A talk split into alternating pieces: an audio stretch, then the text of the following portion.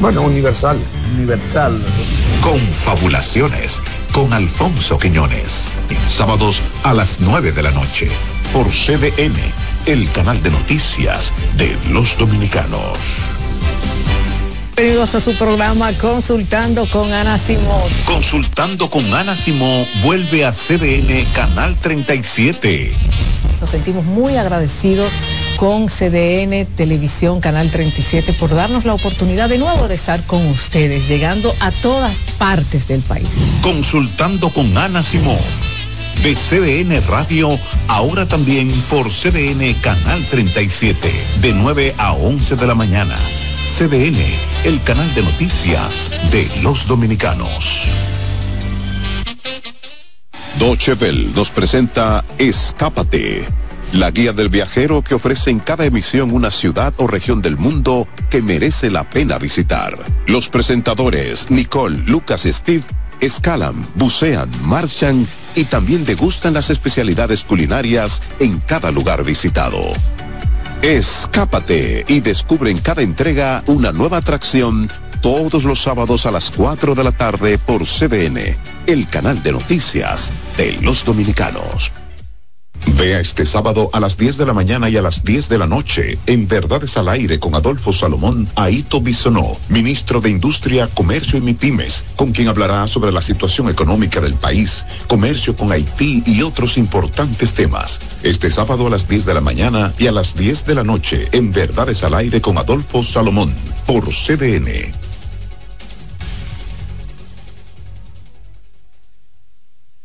Agenda Climática es el primer noticiario especializado en la información meteorológica en el país. Las principales noticias comentadas por Jim Suriel, analista meteorológico sobre cambio climático, desarrollo sostenible y fenómenos climatológicos a nivel planetario.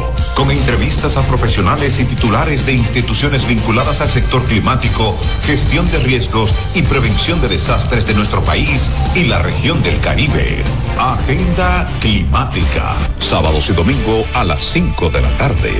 Por CDN el canal de noticias de los dominicanos. Conflicto RD Haití. CDN está en la frontera con Haití para hacerte testigo de todo lo que acontece por la construcción de un canal de riego para desviar las aguas del río Masacre hacia esa nación vecina. Nuestros periodistas dan seguimiento minuto a minuto a este conflicto que mantiene a la expectativa a las dos naciones. Conflicto RD Haití Entérese de todo por aquí, por CDN, el canal de noticias de los dominicanos. Bienvenidos a su programa Consultando con Ana Simón. Consultando con Ana Simón vuelve a CDN Canal 37. Nos sentimos muy agradecidos con CDN Televisión Canal 37 por darnos la oportunidad de nuevo de estar con ustedes, llegando a todas partes del país. Consultando con Ana Simón de CDN Radio, ahora también por CDN Canal 37, de 9 a 11 de la mañana. CDN, el canal de noticias de los dominicanos. Estas son las flores que el Señor sembró. Eco Latinoamérica, un espacio para mostrar la función ecológica vital de los ríos con el transporte de nutrientes desde las cumbres a los valles que son alimentos de bosques, humedales y otros ecosistemas terrestres. Además, la función económica por ser vías navegables y comerciales, destinos turísticos y rutas deportivas. Eco Latinoamérica, de nuestro aliado Deutsche los sábados a las 4.30 de la tarde por CDN, el canal de noticias de los dominicanos. En perspectiva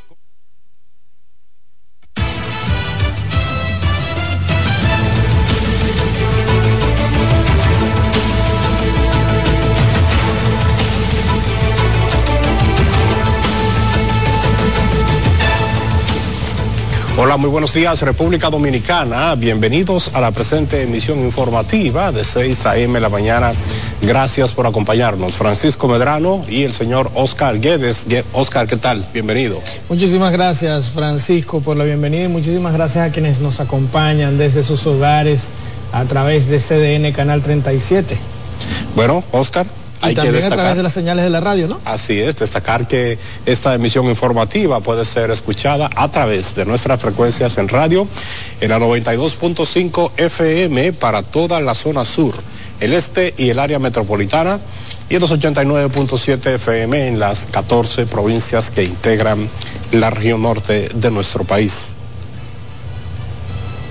Bueno, y ya saludados todos los que nos siguen desde sus hogares y a través de la frecuencia radial, iniciamos con las noticias. Y es que el ministro de Relaciones Exteriores, Roberto Álvarez, compareció ante el Senado, donde se sometió a preguntas de los legisladores sobre temas vinculados a la soberanía nacional a propósito del conflicto y el impasse diplomático con Haití por la construcción del canal que desviaría aguas del río Masacre en el vecino país. Nuestro compañero Samuel Guzmán nos amplía todo lo que ocurrió en esa sesión. Veamos. Los cuestionamientos iniciaron con los senadores Iván Lorenzo y David Sosa del PLD y la Fuerza del Pueblo respectivamente. Del canal de la vigía, que ya usted también conoce, ese es un canal que lo hizo Trujillo. Criterios técnicos que dicen que, que va a ser costoso que esa solución en este momento eh, es una solución temporal. Pero eso es una solución que en este momento yo considero que es necesaria. Primero, si hay algún protocolo para la entrega del visado. Y segundo, si hay algún mecanismo de investigación que permita identificar si a esos ciudadanos haitianos que se les va a entregar un visado pertenecen o no a algunas bandas. Ese informe que es desde 2005 al 2023 es invariable prácticamente en el número de visas que se han dado por años en términos porcentuales. ¿Por qué? Porque nosotros queremos una migración regular, una migración, una migración aquí de qué? De empresarios, de comerciantes, de estudiantes, el ministro subrayó además ante los legisladores que, pese a la ruptura del diálogo entre Haití y República Dominicana por el canal de riego, no es oportuno el momento para acudir a un proceso de arbitraje internacional. En primer lugar, no creo que hayamos llegado a ese punto. En segundo lugar, ante la llegada inminente de una fuerza internacional a Haití, no me parece que este es el momento. Previo a concluir su participación, Álvarez afrontó al senador Iván Silva del PRD luego de que este último acusara al ministro de violentar la constitución al ceder parte del espacio marítimo dominicano a través de un convenio suscrito con Países Bajos en 2021. ¿Por qué firmó un tratado que viola la constitución? Ese es su criterio. Ese es su criterio. Y eso está en el Tribunal Constitucional. Eso está en el Tribunal Constitucional, como le dije. Vamos a esperar a ver qué dice el Tribunal Constitucional. La entrevista del canciller se extendió por cerca de tres horas. Samuel Guzmán, CDN. Bueno, y la Dirección General de Migración reportó un hackeo de su sistema informático a través del cual se filtraron datos que pueden incluir nombres, direcciones, fechas de nacimiento de personas. A través de un comunicado, Migración explicó que el pasado 14 de septiembre detectó actividad inusual en uno de sus sistemas, por lo que notificó al Centro Nacional de Ciberseguridad. Ha destacado que, no obstante, la filtración de datos de que incluirían los nombres, direcciones y fechas de nacimiento. Las operaciones y el cifrado de datos de la institución no se han visto comprometidos. Organizaciones eh, políticas, patrióticas y sociales como el Movimiento Camañista, Agenda Solidaria y otros condenaron enérgicamente una nueva intervención militar en la República de Haití y alegan que se debe respetar la soberanía de cada país y que las problemáticas que vive Haití debe resolverlas el mismo pueblo haitiano. Condenamos el uso perverso de las potencias occidentales que dominan a la República de Kenia en contra de la República de Haití, que usan un país africano y sus militares afro en contra de un país históricamente golpeado por el colonialismo, un país de origen africano y de población discriminada.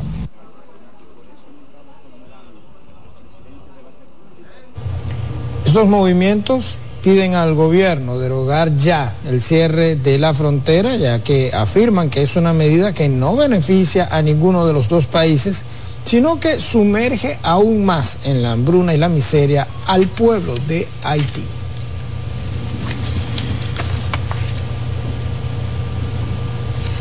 Vamos a continuar con más informaciones porque el presidente Luis Abinader prometió analizar una solicitud del obispo de la diócesis de la Alta Gracia, Jesús Castro Marte, quien hizo un llamado al mandatario a que acceda a abrir la frontera para evitar que se produzca una hambruna.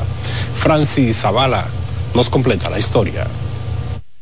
El tema comercial en la frontera continúa ocupando la atención de las autoridades.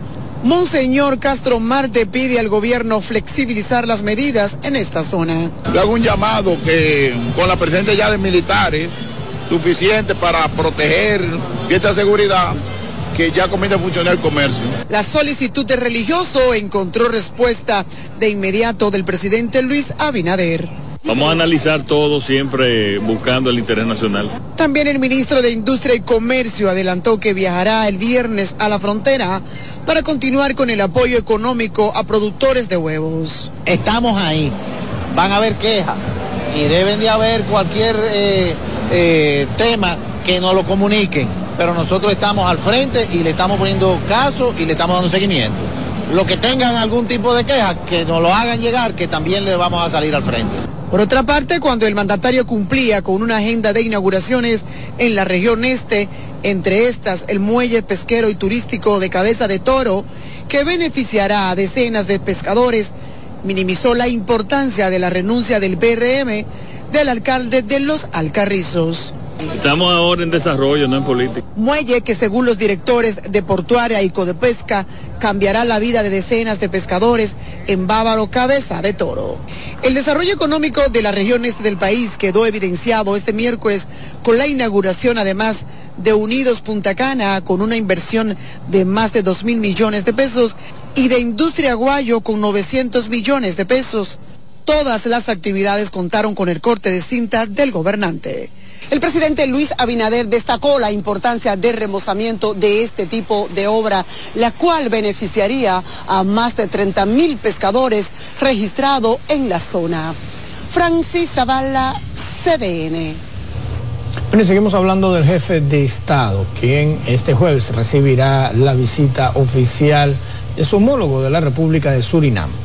La ceremonia de recibimiento del jefe de Estado de Surinam se realizará en la explanada frontal del Palacio Nacional a las 10 de la mañana. A su llegada, recibirá los honores correspondientes a su investidura y de inmediato ambos gobernantes procederán al pase de revista militar y a la presentación de sus respectivas delegaciones. Posteriormente, los presidentes tendrán una audiencia privada. La agenda oficial del presidente de Surinam incluye una reunión ampliada de las delegaciones de ambos países en el salón del Consejo de Gobierno. Pasado el mediodía, ambos jefes de Estado sostendrán una ceremonia de firma de instrumentos y se hará una declaración conjunta en el salón de embajadores, así como un almuerzo en el salón de banquetes. Bueno, y un, más bien el gobierno dominicano compró en Pedernales más de 6 millones de pesos en productos perecederos. Esto para proteger a los comerciantes afectados por el cierre de la frontera. Junior Félix nos cuenta más en la siguiente historia. Los comerciantes de la frontera de Pedernales se le está dando respuesta. 6 millones 534 mil pesos fue el monto que se le entregó a los empresarios a través de la gestión de apoyo presidencial. millones 634 mil 837 con 75 centavos, Asociación de Comerciantes y Empresarios de Pedernales, el gobierno comprando y adquiriendo los productos perecederos. Todos que hacen comercio con el pueblo haitiano de Anzapitres, el gobierno le compró los productos perecederos, como son cebolla, embutidos, harina, arroz, entre otros, para luego llevarlo a los más necesitados a través de Inespre. Adonis Hernández, presidente de la Asociación de Comerciantes, agradeció el apoyo recibido. Es una realidad para que los comerciantes no tengan pérdida en su venta. Muy orgulloso del presidente de la República, que no solamente es en Pedernales, lo está haciendo en toda la frontera. Desde Pedernales para CDN, Junior Félix. Un comerciante de origen haitiano que había cruzado desde el territorio de República Dominicana a su país con varios sacos de repollo fue detenido por una turba y miembros del cuerpo policial o el cuerpo armado que custodia el área donde se construye el canal que desviará aguas del río Masacre en Juana Méndez. Tras la detención del hombre, la mercancía que él llevaba fue rociada con gasolina y quemada en presencia de la multitud. Demasiado. Hay que hacer notar que el cruce de mercancías y productos de manera irregular, es decir, a través del contrabando, por la frontera hacia Haití, se ha incrementado de manera significativa debido al cierre fronterizo que mantiene el gobierno dominicano. Y en una comunidad del Ceibo, varios individuos, supuestamente de nacionalidad haitiana, descuartizaron a un hombre, violaron a la mujer de este. Todo esto en presencia de su hija de seis años de edad. Jonathan Caraballo tiene la historia. La víctima fue conocida como Johnny Mota, de unos 51 años de edad. Según versiones preliminares, supuestamente más de ocho individuos, eh, se dice que son de nacionalidad haitiana, habrían penetrado a la vivienda y atacaron a esta humilde familia. Suceso muy lamentable. Nos hemos eh, trasladado a la comunidad en donde estamos, que es el 12. Eh, hemos procedido a levantar el cadáver del señor confesor Mota. De igual manera, tenemos la información, vamos a proseguir con las investigaciones del lugar, las pesquisas y todas las solicitudes que tenemos que hacer respecto a este crimen atroz. Tenemos una persona que también fue abusada sexualmente y ya todo lo demás es parte de la investigación y todo lo que le puedo informar. Gracias. Gracias. Tío de, de, Johnny Mota. Chao, ¿qué es lo que se dice? ¿Qué es la información? ¿Qué fue lo que sucedió? Bueno, a mí me dice que fue, que, que fueron ocho haitianos que, lo, que se y lo mataron. Ocho. Ya la, ya la esposa la forzaron. Ocho haitianos. Sí. Hay que tomar medidas porque ya son cosas que están pasando de contento. ¿Entiendes? Porque tiene mucha medida. Se dijo además que estos supuestos nacionales haitianos habrían penetrado al lugar y abusaron sexualmente de una mujer. Lo que se oye que fue entre ocho, una turba de ocho haitianos que lo hicieron. No tenía enemigo, él era una persona social. Claro, con todo el mundo. Gracias. Un caso lamentable, un entre primo mío que ha pasado, pero yo creo que nosotros cada día los dominicanos tenemos que poner carta en el asunto con estos haitianos porque ya las varias cosas que están pasando son con estos agentes. Supuestamente dicen que son ocho haitianos que, pasó, que hicieron en este caso. No sé, mira, no me dio esta razón de este primo mío que y nosotros arrancamos para acá, nosotros vivimos en la tuna y vino, volvimos para acá, imagínate un caso lamentable. En el Ceibo, Jonathan Caraballo, CDN. Bueno, las autoridades investigan las circunstancias en las que seis eh, cuerpos de eh, recién nacidos fueron lanzados frente al cementerio Cristo Salvador. Angelo Reed nos cuenta que un informe del Servicio Nacional de Salud explica que la directora del Hospital Ciudad Juan Bosch notificó que entregó los cuerpos a una funeraria para darles cristiana y legal sepultura. Los cadáveres fueron hallados a las 6 de la mañana, generando consternación y sorpresa. Los cuerpos fueron levantados por el INASIF, confirmando que los mismos se corresponden a distintas... y murieron horas después por los signos que presentan y todo lo que podemos visualizar. No signos de violencia, fueron que salieron de un centro, no sabemos, no tenemos informaciones y no podemos dar eh, algo que no podemos soportar, aparte de que entran dentro de, de, la parte de la investigación. ¿Cuáles nacionalidades? Dominicanos y extranjeros del, de Haití. Miembros del DICRIM acordonaron toda el área para resguardar la escena. Estamos ampliando las pesquisas, o varios equipos están en estos momentos en el hospital eh, donde supuestamente pues eh, nacieron estos, estos, estos niños, estos fetos. Una escena que ha generado indignación entre los presentes en el lugar que han calificado de inhumano a los autores del hecho.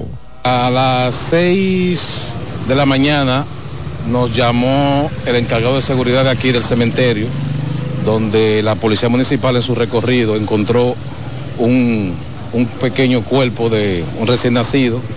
Inmediatamente procedimos a llamar a la Policía Nacional y llegando nosotros y la policía vimos o nos percatamos todo de que había una funda. Y que eso es algo inhumano, porque vemos muchas personas que deseamos tener un hijo y no hemos podido tenerlo. La directora del hospital, profesor Juan Bosch Yocasta Reyes, aseguró que estos cuerpos sin vida fueron entregados a la funeraria La Popular para su correcta sepultura, luego de que las familiares de esos pequeños no reclamaran sus cuerpos al morir por alguna enfermedad. Dangerous Ritz CDN. El Ministerio de Salud Pública informó de una ligera baja en los casos de dengue y atribuye la masiva visita de madres preocupadas a las emergencias. Esto se debe a otros virus respiratorios. Raiza Álvarez tiene la historia. Incidencias de diversas enfermedades respiratorias es lo que provoca la gran cantidad de personas, sobre todo niños, en las emergencias de los hospitales, según aseguraron las autoridades de salud. Por los diferentes tipos de virus respiratorios como la influenza, el virus sincitial respiratorio, el rinovirus, el adenovirus. Estamos viendo muchos niños que llegan al hospital sintomáticos respiratorios, con fiebre, tos, estornudos, secreción nasal. En cuanto a los casos específicos del dengue, en la semana epidemiológica número 38 se registran 1.192, para sumar en lo que va de año 10.501 casos. Hasta la fecha, nueve fallecidos para un total de 0.09% de letalidad. A medida que vamos bajando en el dengue, entonces vamos subiendo los casos respiratorios. Soltamos a la población. Primero no descuidarnos del dengue porque sigue lloviendo la temperatura todavía sigue alta. Pero entonces cuidarnos también de los casos respiratorios. Por su parte, en el Hospital Hugo Mendoza, en este año ha ingresado 1.400 pacientes con casos sospechosos y para este día reporta 81, mientras que en el Robert Reed Cabral, 64 pacientes febriles con probable dengue, 10 en espera de hemogramas y 2 en cuidados intensivos. Raiza Álvarez, CDN. Nosotros tenemos que hacer nuestra primera pausa comercial, Francisco. En instantes vamos a venir con más información para ustedes.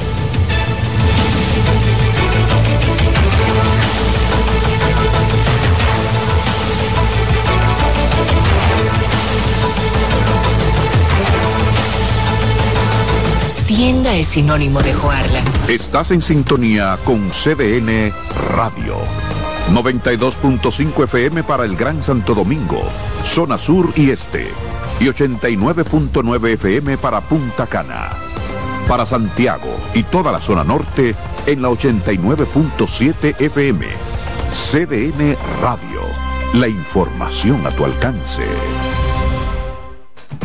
Disfruta cada mañana de un verdadero matutino deportivo. Jansen Pujols, Satoshi Terrero, Máximo Díaz. Eh, hay un, un, elemento de competencia. Fácilmente que hacen un desorden aquí. Esas grandes figuras del béisbol, del baloncesto. Te traen los resultados, análisis y pronósticos deportivos, así como interesantes entrevistas con nuestros peloteros destacados en las grandes ligas y personajes ligados al mundo deportivo nacional e internacional. Mañana Deportiva, de lunes a viernes, de 7 a 9 de la mañana, por CDN Radio.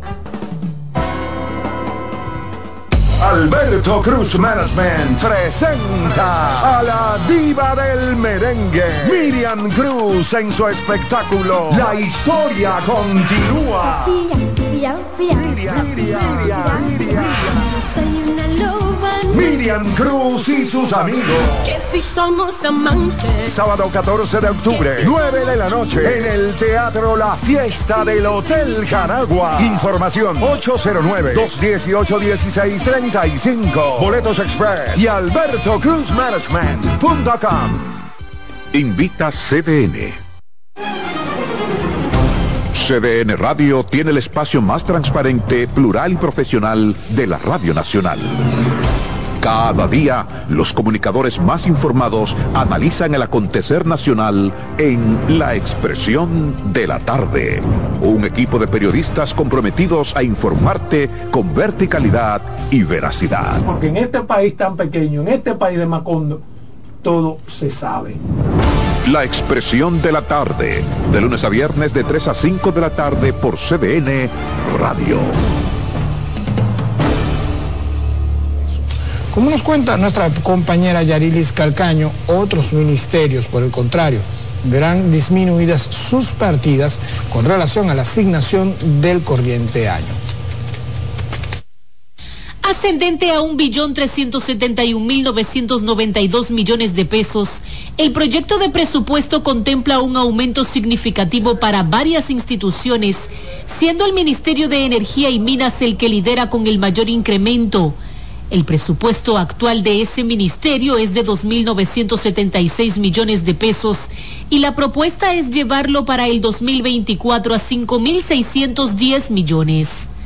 Le sigue el Ministerio de Educación Superior, que tendría un incremento de un 16.5%, el Ministerio de Trabajo con un 16.4%, el Senado de la República con un 14.2%, el Ministerio de Cultura con un 14% y el Tribunal Superior Electoral con un 13.7%. A propósito de la situación de conflicto con Haití, también se propone un aumento al Ministerio de Defensa para llevarlo de 53.289 millones a 58.313 millones de pesos. Eh, primero hay que hacer una profilaxia en la frontera para seguir invirtiendo recursos en esto de lo que es eh, la seguridad. Tomando en cuenta que el 2024 sería un año electoral, la pieza propone elevar el presupuesto de la Junta Central en 3 mil millones de pesos. Entre las instituciones que experimentarán una disminución están el Ministerio de la Vivienda, Obras Públicas, Medio Ambiente, entre otras. Nuevamente, el proyecto establece que la escala para la retención de impuestos sobre la renta a los salarios no se indexará con base a la inflación. Desde enero del 2017 se ha mantenido congelado el monto eh, exento del pago del impuesto sobre la renta en 34.685 pesos mensuales. Fíjense que cuando ese monto se estableció, el costo de la canasta básica familiar estaba en 28 mil pesos. Hoy en día el costo de la canasta familiar está en 44 mil pesos.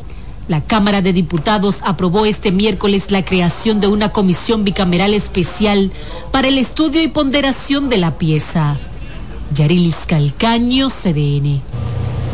Vamos ahora con productores y comerciantes de cebolla de las provincias San Juan, San Cristóbal, Azua, así como de Peravia y San José de Ocoa, que denunciaron llevan más de un año a la espera de que el Ministerio de Agricultura y su ministro Limber Cruz les pague 600 millones de pesos correspondientes a la venta de más de 600 mil quintales de este producto. Recordaron que durante una reunión realizada en la sede del ministerio prometieron pagar mil pesos a los productores de cebolla por cada quintal como forma de subsidio al costo original de 2.500 pesos en el precio del quintal. Y según ellos, solo se ha quedado en, una promesa. Para que venga en auxilio de los más de 500 productores afectados que varias compañías ordenadas por el Ministerio de Agricultura han recibido la cebolla a estos productores y hemos ido al Ministerio de Agricultura a reunirnos con el señor Limbel Cruz, actual ministro, y este se ha negado a darnos respuesta después de firmar un acuerdo. Que se le pagó como a 40 productores de Plan San Juan, dirigido a los humildes de este pueblo no se le compró la cebolla vía, vía San Juan o el Plan San Juan. Solamente fue a un grupito. Y realmente aquí están los verdaderos productores sencillos y humildes que no se le ha pagado. Señor presidente, el llamado está que nosotros no queremos hacer ningún tipo de huelgaria, pero nos están llamando a que salgamos. Es bueno que ustedes sepan que los pueblos, los pueblos con hambre, con sus hijos cuando pasan hambre, no quieren delinquir, pero para que nuestros hijos se mueran de hambre, que nos maten a nosotros. Los campesinos expresaron que en los próximos días se lanzarán a las calles y no descartan llegar nuevamente a la sede del Palacio Nacional en demanda de que sea pagado su dinero. En otra información, el segundo tribunal colegiado del Distrito Nacional ordenó al Ministerio Público que readecúe la acusación del caso de corrupción conocido como Antipulpo, que tiene como principal imputado a Alexis Medina Sánchez. Deison Ovalles trabajó este tema y nos presenta la historia. había sido dispuesto por este tribunal. Para que el juicio de fondo del caso Antipulpo continúe, el Ministerio Público debe ajustarse a la petición del tribunal. Los abogados defensores incidentaron el proceso y detuvieron la lectura del expediente para exigir que se puntualice en los hechos. Pero desde el primer día el tribunal sentó las reglas de cómo iba a ser el proceso y todas las partes de manera vehemente nos opusimos desde el día cero a que el Ministerio Público continuara presentando.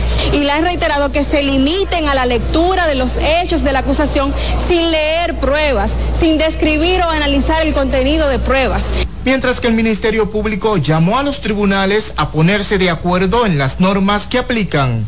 Nosotros entendemos como parte de del proceso penal que los tribunales de la República Dominicana tienen que ponerse de acuerdo, porque todos ustedes son testigos de que en el caso Medusa, el juez de la instrucción que conoce dicho caso ha combinado al Ministerio Público a leer palabra por palabra, párrafo por párrafo de dicha acusación. Hoy venimos a otro tribunal donde el tribunal entonces tiene unas reglas distintas y aplica la norma de una manera diferenciada a como lo hacen otros tribunales. Las partes del proceso necesitamos estar claros y los tribunales en ese sentido tienen que dejar claros y fijados sus criterios. En el expediente, el Ministerio Público acusa a más de 40 personas físicas y jurídicas y establece que el principal acusado, Juan Alexis Medina Sánchez, creó un entramado societario y utilizó tráfico de influencias. La audiencia de este caso antipulpo fue recesada para el próximo lunes a las 9 de la mañana. Deison Ovalles, CDN.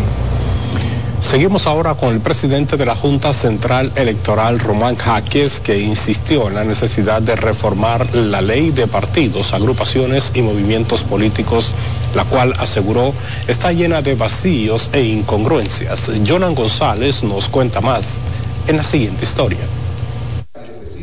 A juicio del presidente de la Junta Central Electoral, concluidos los procesos electorales del próximo año, los congresistas deberán contemplar una modificación de la ley de partidos, agrupaciones y movimientos políticos, legislación que según dijo carece de garras y cuenta con vicios e incongruencias.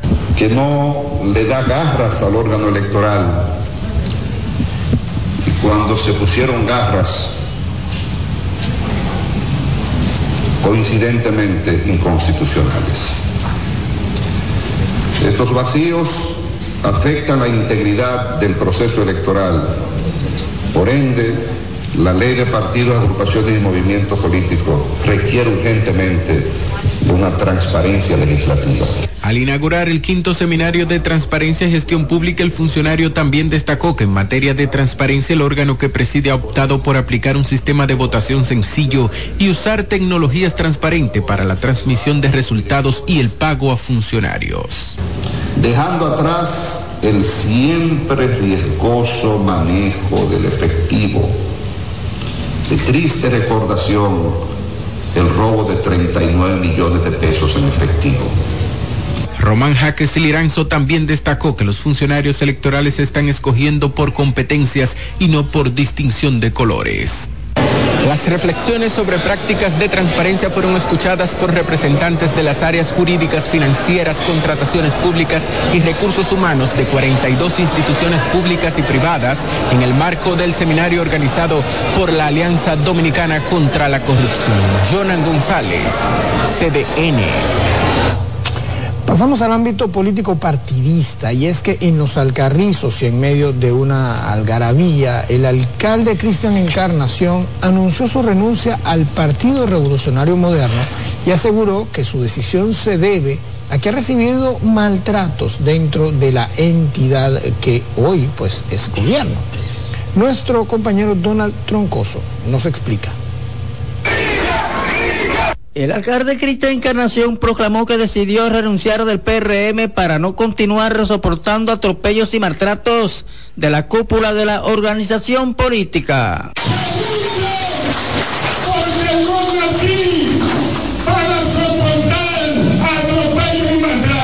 Encarnación advirtió que el gobierno podría hacer todo lo que quieras, pero que no logrará burlarse de la voluntad popular de este municipio. No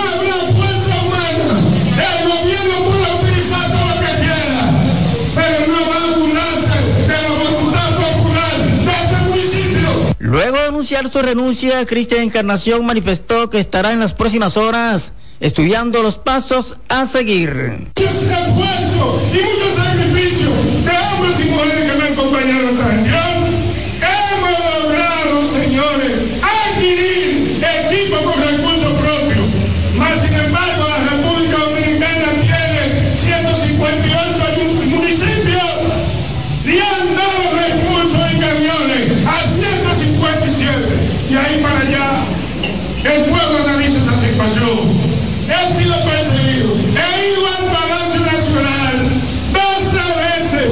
El municipio Los Algarrizos, Donald Troncoso, CDN.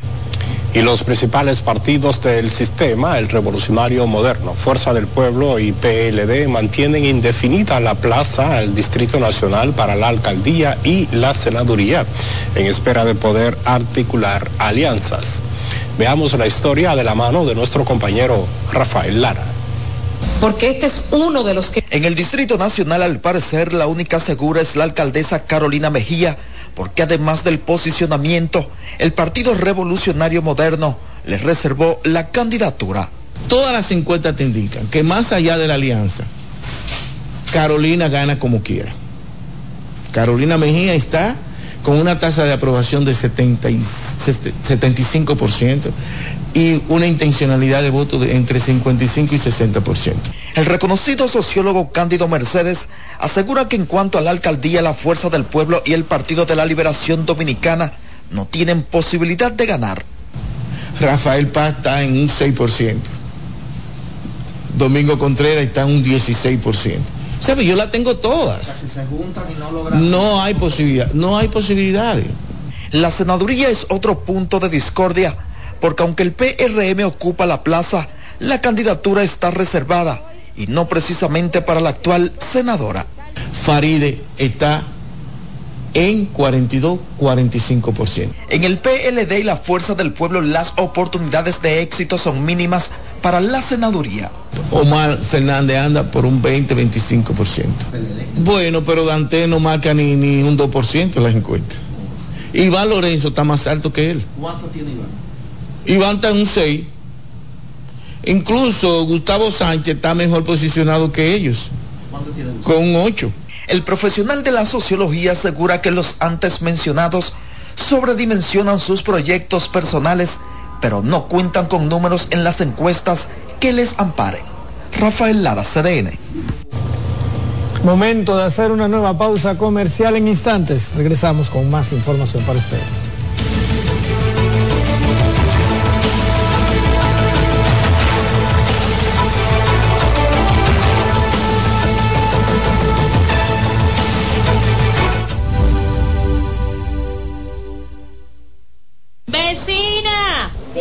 Mi vecina. Vamos a eliminar el mosquito que transmite el dengue. Venga, corra para que vea. Por eso, elimino de mi patio los recipientes que no uso y que acumulan agua. A mis tanques hundo cloro por encima del nivel del agua. Espero 15 minutos y los tapo. Recuerde que unto cloro, pongo tapa y cero dengue en mi casa. Este es un mensaje del Ministerio de Salud Pública, el Servicio Nacional de Salud y la Organización Panamericana de la Salud. Ministerio de Salud, nuestros servicios más cerca de ti, más cerca de ti. Cada taza trae con ella el sabor de los mejores deseos. Deseos que se van multiplicando durante el día y nos salen hasta en la taza. Esa taza que nos transmite con su aroma y sabor la buena onda que nos mueve siempre con una sonrisa y que llevamos con nosotros en todo momento. Por eso es que a cada taza de café Santo Domingo siempre le sale ese sabor a lo mejor de lo nuestro. Bienvenidos a su programa Consultando con Ana Simón. Consultando con Ana Simón vuelve a CDN Canal 37. Nos sentimos muy agradecidos con CDN Televisión Canal 37 por darnos la oportunidad de nuevo de estar con ustedes, llegando a todas partes del país. Consultando con Ana Simón. De CDN Radio, ahora también por CDN Canal 37, de 9 a 11 de la mañana. CDN, el canal de noticias de los dominicanos. Gracias por estar con nosotros, muy amables. Se emite en Santiago y se ve en todas partes del mundo. José Gutiérrez en CDN. Herido en accidente, además de ñapa, le robaron su teléfono móvil. Todo lo que pasa en la geografía nacional, no importa dónde ocurra, ahí hay un correcaminos de José Gutiérrez en CDN. Se salvaron en tablita.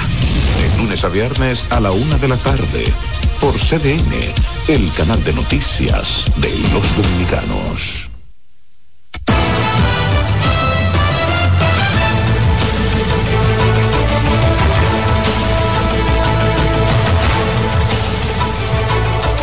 Bueno, estamos de vuelta en 6 a.m. en la mañana. Vamos a continuar con más informaciones. Así es, Francisco. Eh, hay una información importante, es que aplazaron la medida de, o la presentación de la medida de coerción contra una mujer que es acusada de robar una niña recién nacida en la maternidad René Clan en Santiago. Esto ocurrió la semana pasada, todos lo recordamos, esa noticia. Así es, vamos a ampliar esta y otras informaciones desde la zona norte de nuestro país con nuestro compañero José Adriano Rodríguez, que hace contacto con nosotros. José, bienvenido, buenos días. Muchísimas gracias y muy buenos días. Efectivamente, un juez de la Oficina de Atención Permanente del Distrito Judicial de Santiago aplazó para el lunes 10 de octubre a partir de las 9 de la mañana el conocimiento de medida de coerción contra una mujer acusada de sustraer a una niña de tres días de nacida de la maternidad Doña René Clan, viuda Guzmán de Santiago. El hecho sucedió el pasado 25 de septiembre cuando Yanaire Cristina Puello, de 44 años, sacó un bulto a la recién nacida, según quedó captado en cámaras de videovigilancia. Con relación al caso, el abogado de la defensa, Neuri Pérez, indicó que el juez tomó la decisión de aplazar la medida a los fines de presentar los presupuestos y arraigos. En el día de hoy, la madre afectada se hizo acompañar de un abogado y presentaron, se constituyeron actor civil y querellante.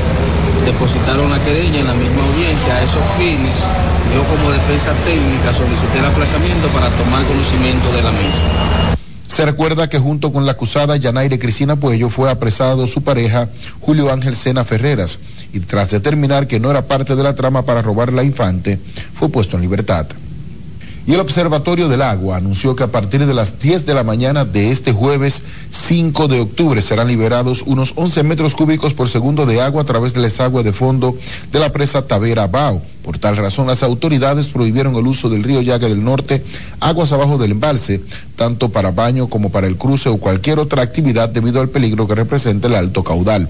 Dicha operación se extenderá por unas 10 horas, es decir, hasta las 8 de la noche y tiene como objetivo mejorar la calidad del agua del acueducto Baitoa y Napa. La decisión fue adoptada por el Consejo del Observatorio del Agua e instruye para informar al Centro de Operaciones de Emergencias, la Defensa Civil, la Gobernación de Santiago y otras instituciones y residentes en el sector La Yagüita de Pastor, al sur de Santiago, pidieron al Ministerio de Educación el traslado del director del centro educativo, profesor Aquiles Trinidad, el cual acusan de llevarse tanto el desayuno escolar como el almuerzo, dejando pasar hambre literalmente a los estudiantes.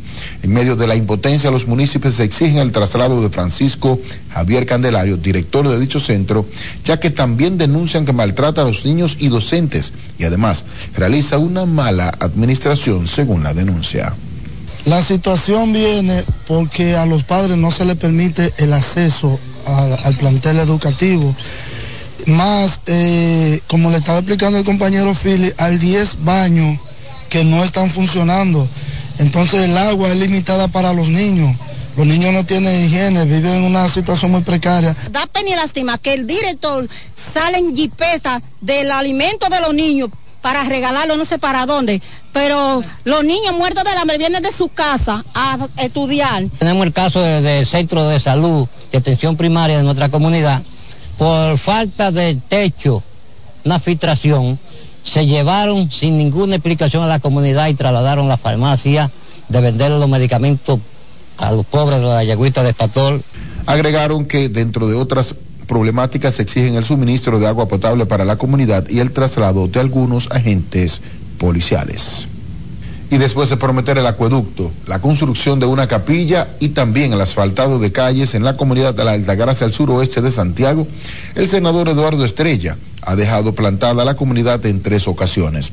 Los residentes en la comunidad de la Altagracia indicaron que el senador convoca para no ir a las actividades y reuniones donde invita a la comunidad para supuestamente poner fecha del inicio de los trabajos, pero nunca llega. Eh, hemos tenido tres visitas, tres reuniones con el senador de aquí de, la- de Santiago, nos ha dejado esperando, me ha hecho buscar todos los papeles para decirnos que nos aprobó la capilla y todavía no, no ha cumplido con su promesa, también con la calle de nuestra comunidad. Esperamos que él escuche nuestras plegarias, nuestras súplicas y que atienda a lo que él prometió, hacer nuestra capilla para que podamos hablar mejor de la palabra de Dios y que la gente se sienta más acogido aquí en esta comunidad. Por otro lado, indicaron que la alcaldía de Santiago, a través del presupuesto participativo, hace más de un año construyó aceras y contenes y que también la empresa Edenorte instaló el circuito 24 horas y luminarias en toda la zona.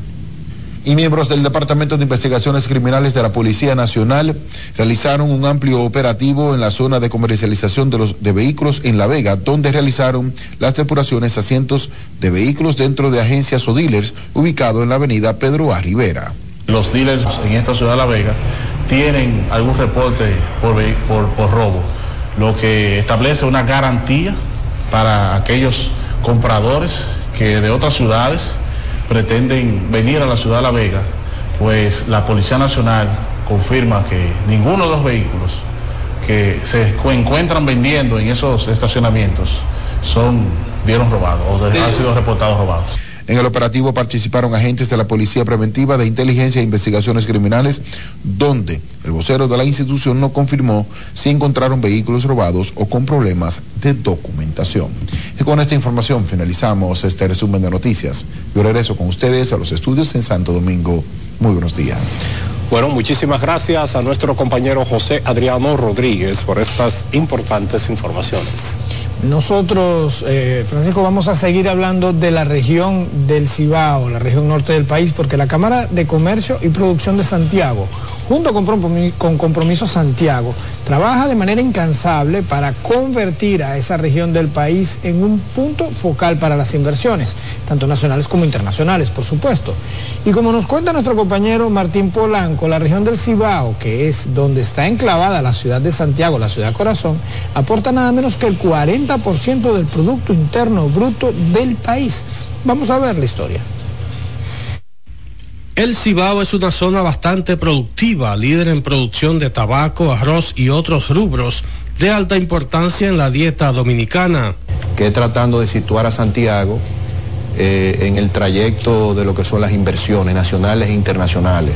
La Cámara de Comercio y Producción de Santiago opera en múltiples frentes, incluyendo la formación, la responsabilidad social y la organización de eventos como Expo Cibao. donde la idea es que estas empresas o emprendedores, empresarios puedan exhibir sus productos, sus servicios. En sus más de 100 años de existencia, la Cámara de Comercio y Producción de Santiago ha sido un motor fundamental para el crecimiento de la región. Es una región que es pionera en varios rubros, eh, arroz, minería, el 88% de la minería de la región del Cibao.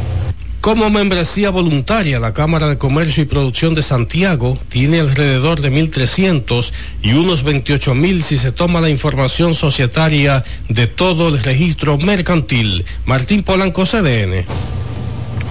Vamos ahora con el Banco Popular Dominicano y la Embajada Dominicana en Francia, que ofrecieron una cena de gala en honor de la delegación nacional, los hoteleros e inversionistas turísticos con intereses en República Dominicana, participantes en el evento Mercado Internacional de Viajes francés, conocido como Top Resa 2023, realizada en la ciudad de París. La cena contó con la asistencia de más de una treintena de asistentes, quienes departieron amenamente durante la velada del primer día de la feria. Top Resa se realiza del 3 al 5 de octubre en el recinto ferial París Expo Puerta de Versalles. Se trata de una de las principales ferias de profesionales del turismo en Europa y la puerta de entrada para los mercados francófonos, la cual en el 2022 contó con la asistencia de 29.475 profesionales vinculados al turismo, siendo la tercera parte de los invitados agencias de viajes encargados de movilizar el tráfico de turistas hacia los diferentes destinos.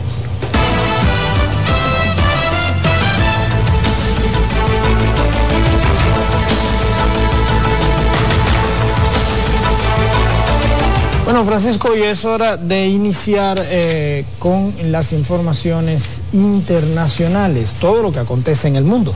Así es, tenemos conexión inmediata con la DWTV desde Berlín, Alemania.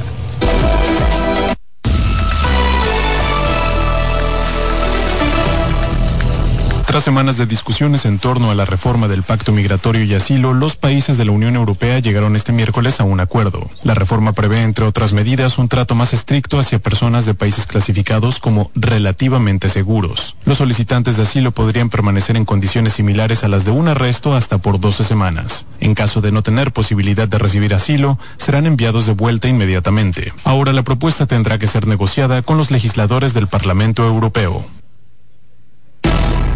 La organización kurda de derechos humanos, Gengaf, denunció que una joven de 16 años fue atacada en el metro de Teherán por no llevar el velo. Las autoridades iraníes niegan las acusaciones y dicen que la joven se desmayó. La ONG agregó que han permitido que los padres visiten a la adolescente, que se encuentra bajo estricta vigilancia en un hospital. La ministra de Relaciones Exteriores de Alemania, Annalena Baerbock, condenó el ataque a través de sus redes sociales.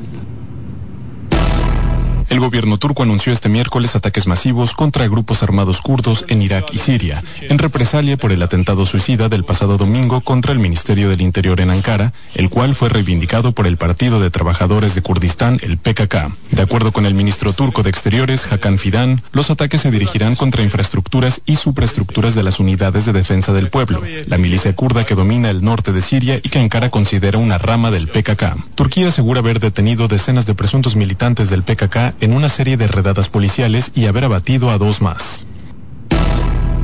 Según un informe de la Organización de las Naciones Unidas presentado en Kiev, durante los últimos seis meses la guerra en Ucrania se ha cobrado una media de seis civiles al día. El documento, dado a conocer por la Oficina del Alto Comisionado para los Derechos Humanos, cifra en 10.000 el número de muertos no militares. El texto también detalla las consecuencias económicas de la invasión rusa y documenta violaciones sistemáticas a los derechos humanos por parte del ejército ruso. Al menos dos personas murieron y una continúa desaparecida tras el derrumbe de un edificio de apartamentos en La Habana, confirmaron autoridades locales este miércoles. El derrumbe del inmueble en el que vivían unas 55 personas sucedió la noche del martes. Edificios se derrumban periódicamente en algunos barrios antiguos de la capital cubana debido a la falta de mantenimiento. Según las últimas cifras oficiales, el 37% de las viviendas del país se encontraban en malas o muy malas condiciones a finales de 2020. Los científicos Munji Bawendi, Luis Bruce y Alexei Ekimov son los ganadores del Premio Nobel de Química por el descubrimiento y síntesis de los puntos cuánticos. La Real Academia de las Ciencias sueca entregó el galardón y resaltó que las partículas investigadas por los premiados tienen propiedades únicas y que difunden luz desde pantallas de televisión y lámparas LED y que tienen aplicaciones en terrenos como la bioquímica y la medicina.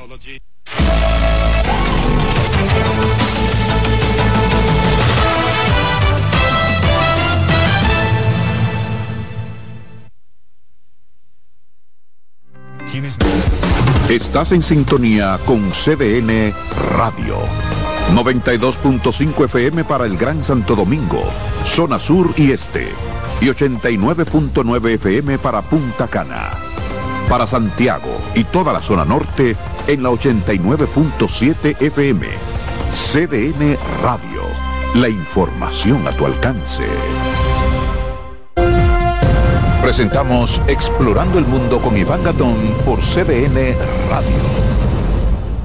La ruta del descubrimiento. Con la toma de los turcos a Constantinopla en el 1453, quedó cerrado el acceso a productos necesarios para los europeos como las especias, la seda, entre otros.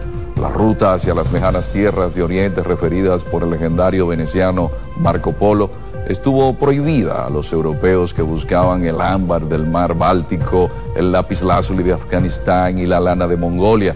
La otra ruta sin acceso para los europeos fue la de las especias, donde obtenían pimienta, sal, anís, mostaza, canela, clavo, nuez moscada, incienso, sándalo y otra suerte de mercancías. Es el 12 de octubre de 1492 con Cristóbal Colón llegando a América que se abre la ruta del descubrimiento, donde se hallaron productos como el oro, la plata, el cacao, la papa, el maíz, la piña, la yuca y otros productos. ¿Sabe usted dónde estuvo el epicentro de ese acontecimiento, donde empezaron los ciclos hegemónicos geopolíticos europeos y el intercambio cultural que cambió por siempre la visión del mundo? Aquí, en nuestra isla, la española.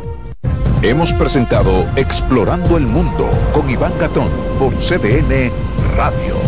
La visión de más de siete décadas afianza sus raíces y evoluciona. Un nuevo rostro, dinámico, moderno, apuesta a las nuevas generaciones. Apegados a nuestra misión solidaria de desarrollo y expansión y a valores de ética y honestidad, Hoy somos la institución cooperativa referente de la región y el país. Gracias al trabajo incansable y al progreso constante, seguimos transformando la vida de la gente. Cooperativa San José.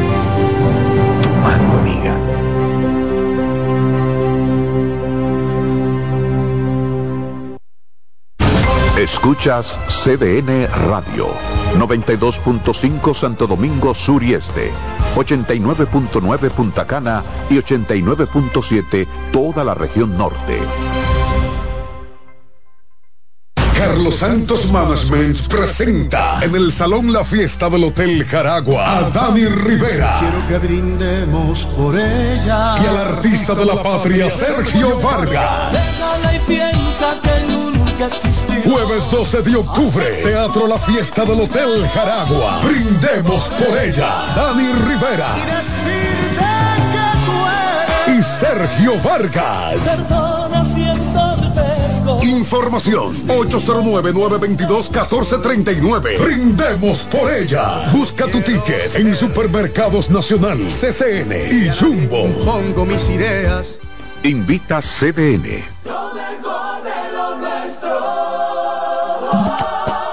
Somos una mezcla de colores bellos, rojo, azul y blanco, indio, blanco y negro. Y cuando me preguntan que de dónde vengo, me sale el orgullo y digo, soy dominicano hasta la taza. ¿Qué significa ser dominicano? Mi hermano humano siempre da la mano. Que nos una más que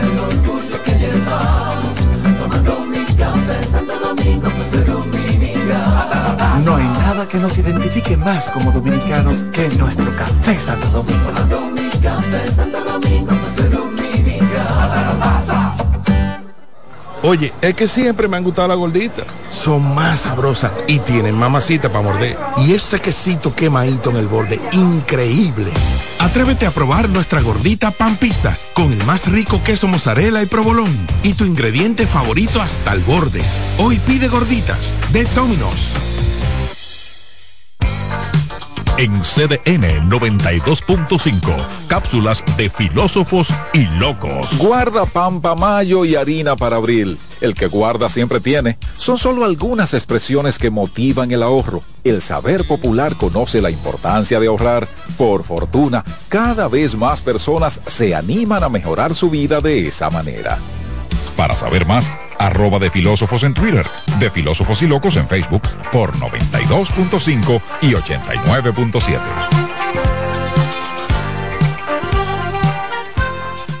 Si de algo saben las abejas, es de flores. Hay de todo tipo y para todos los momentos. Lo importante no es solo su color, tamaño o forma, sino lo que hace sentir cada una. Y para esos sentimientos trabajan. Igual que el Banco Central, que trabaja para hacer florecer la economía y que sientas estabilidad. Para ese sentimiento de crecimiento y desarrollo. Para que la primavera llegue a todos los sectores y los planes de muchos den grandes frutos. Banco Central de la República Dominicana. Trabajando por una estabilidad que se siente. Llega a Santo Domingo el espectáculo infantil que todos los niños estaban esperando. El fenómeno global infantil, Masha y el oso, en su gira internacional, llegan con un nuevo espectáculo. Masha y el oso rescate en el circo Show en Vivo. Masha, oso y todos sus amigos del bosque se embarcan en esta nueva aventura que no te puedes perder. Del 7 al 8 de octubre en el Teatro Nacional. Boletas a la venta a través de passline.do. Boletería del Teatro Nacional y en www.bigstar.com.do. Un evento Big Star. Invita CDN. Hola mami. Hola mi cielo. Te envía tu cuenta bancaria el dinero del alquiler, la universidad y un cariñito para ti. Ay mami, tan bella. Así aprovecho que vienen las rebajas. Con Vimenca y Western Union, tus remesas llegan rápido y seguro, directo a las cuentas bancarias de los tuyos alrededor del mundo. Conoce más en vimenca.com. Vimenca y Western Union. En CDN Radio, la hora 7 de la mañana. Acomódense y disfruten el viaje porque arranca Mañana Deportiva.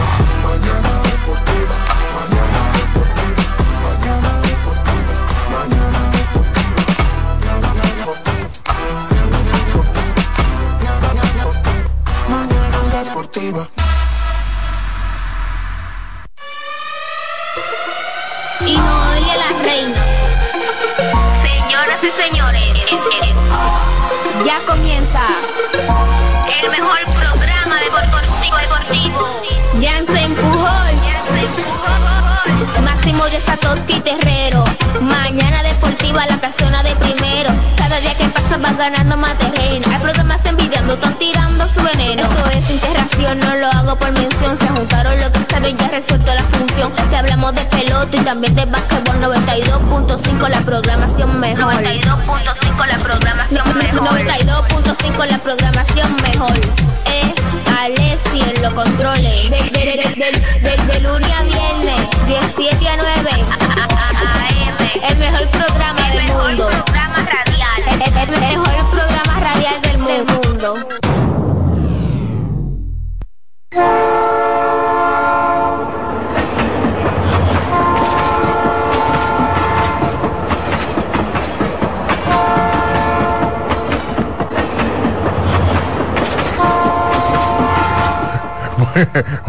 Buenos días. Ey, ey, la verdad, la verdad que está brillosa, sí. Está, está, bri- está, está- está brilloso, está bien. Está- es cuál, ¿Cuál transporte? ¿Cuál es? Cuando un ris- para el del domingo. Ese te- ¿Y tú no ibas para No, no es para eso. Ah, no es para ese, ah, yo pensaba. Buenos días, buenos días, buenos días y bienvenidos a esta jornada. En este jueves, ya preámbulo de lo que es el fin de semana, jueves jueves 5 de octubre, año 2023. Ya estamos a 5. Mañana es viernes. Ah, sí, mañana es viernes, después viene el sábado y el domingo y el lunes otra vez.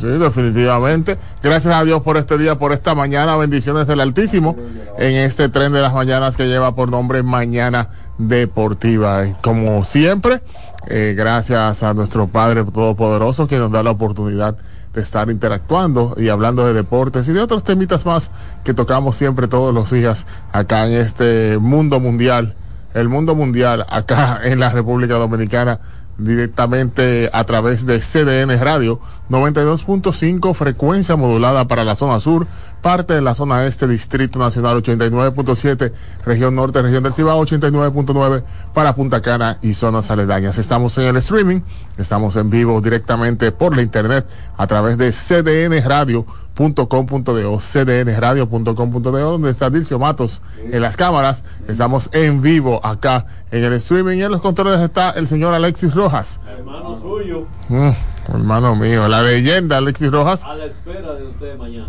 A la espera. Bueno, ah, pues no es pues, pues, ¿qué es esto? Y que no, no, pero tú no tienes madre. Va a tener que irme a otra plata, a otra plataforma, ¿será? Allá va. Sí. Allá, allá, allá vale, sí, detrás de mí. Detrás de mí vale. Este programa lo integra Jansen Pujol, Satoshi Terrero, también David Terrero.